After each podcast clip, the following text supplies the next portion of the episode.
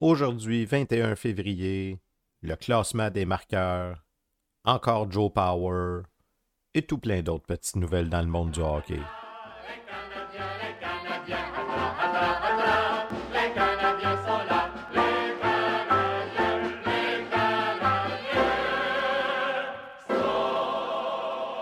Bonjour à toutes et à tous, bienvenue à la revue de presse du Canadien de Montréal du 21 février 1911, une présentation de Raconte-moi mes ancêtres.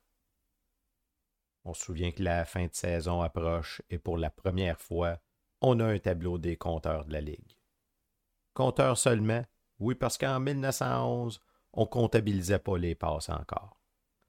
On est dans le journal Le Canada. En tête, on a Kerr du Ottawa avec 25 buts. Walsh, encore une fois du Ottawa, avec 22 buts. En troisième, Smith du Renfrew avec 18.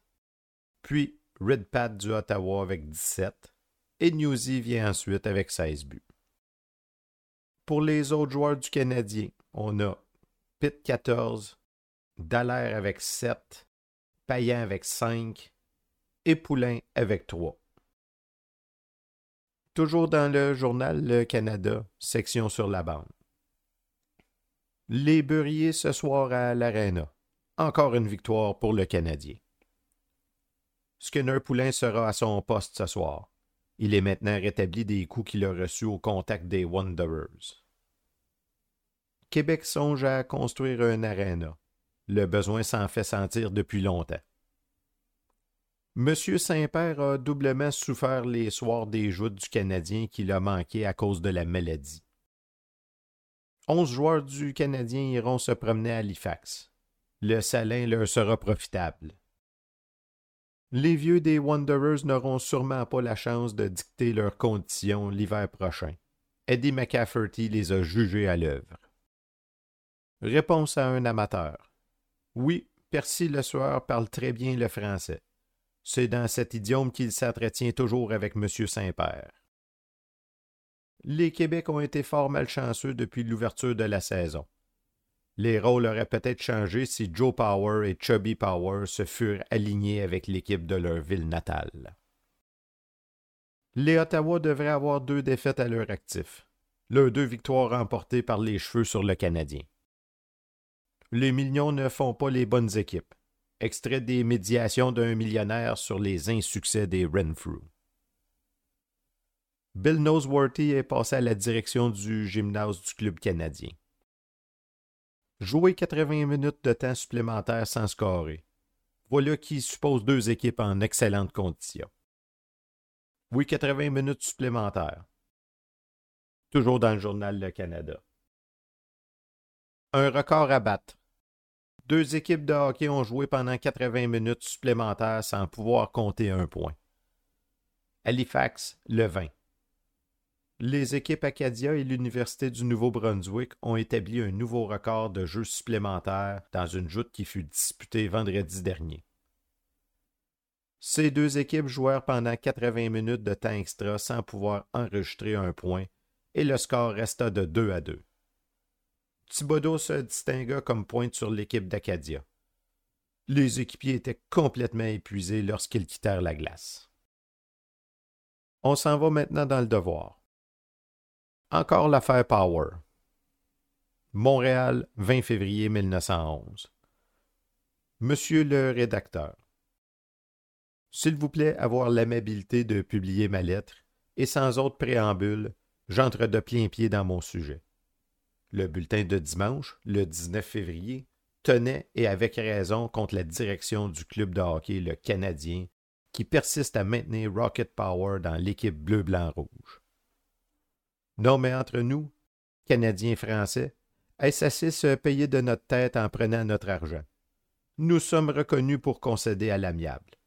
On nous tombera bien encore une fois. Pour ma part, ça me dégoûte.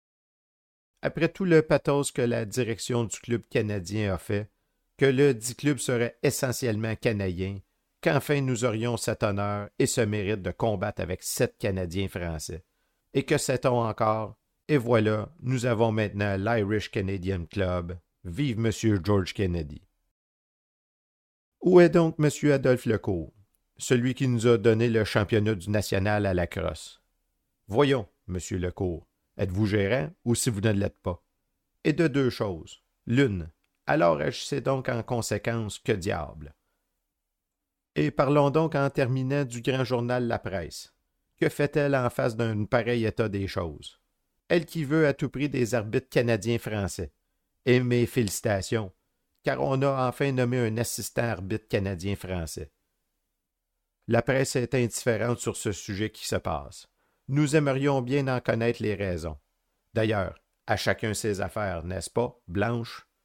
Déduction faite et conclusion établie, il appartient au devoir, ce journal intrépide, de nous obtenir le respect de nos justes revendications.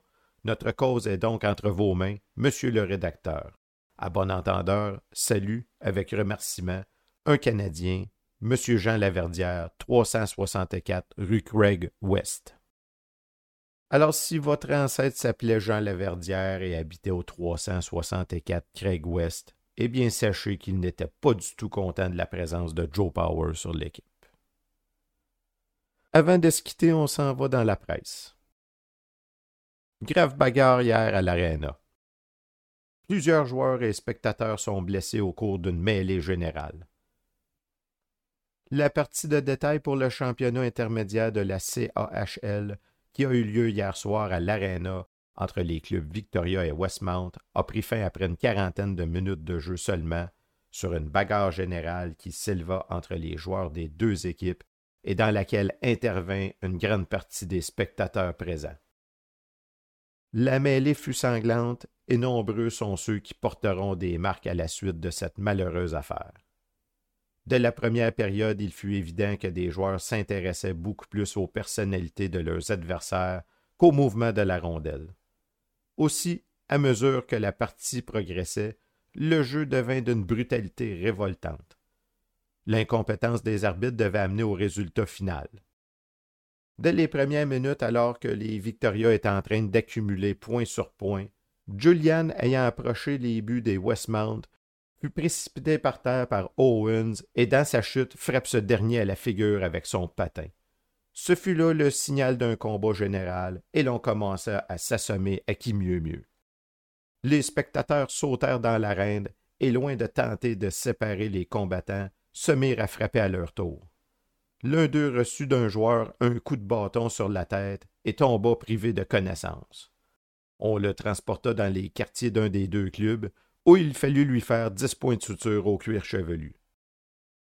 Quand sur les instances de M. Norte la police arriva, la plupart des joueurs étaient dans un état lamentable et il ne restait plus qu'à faire évacuer le patinoire. Victoria fut déclaré vainqueur par un score de 8 à 5, après quoi M. Norte déclara qu'il n'y aura plus de partie intermédiaire jouée à l'Arena. Ouais, ben finalement, la fois où Mulberry a tenté d'assommer un spectateur avec son soulier, ben c'était pas si pire que ça. Ceci met fin à la balado d'aujourd'hui. Si vous avez aimé, n'hésitez pas à en parler à vos amis. Ce soir est un jour de match contre le Renfrew. On se revoit donc demain pour la revue de presse du Canadien de Montréal du 21 février 1911.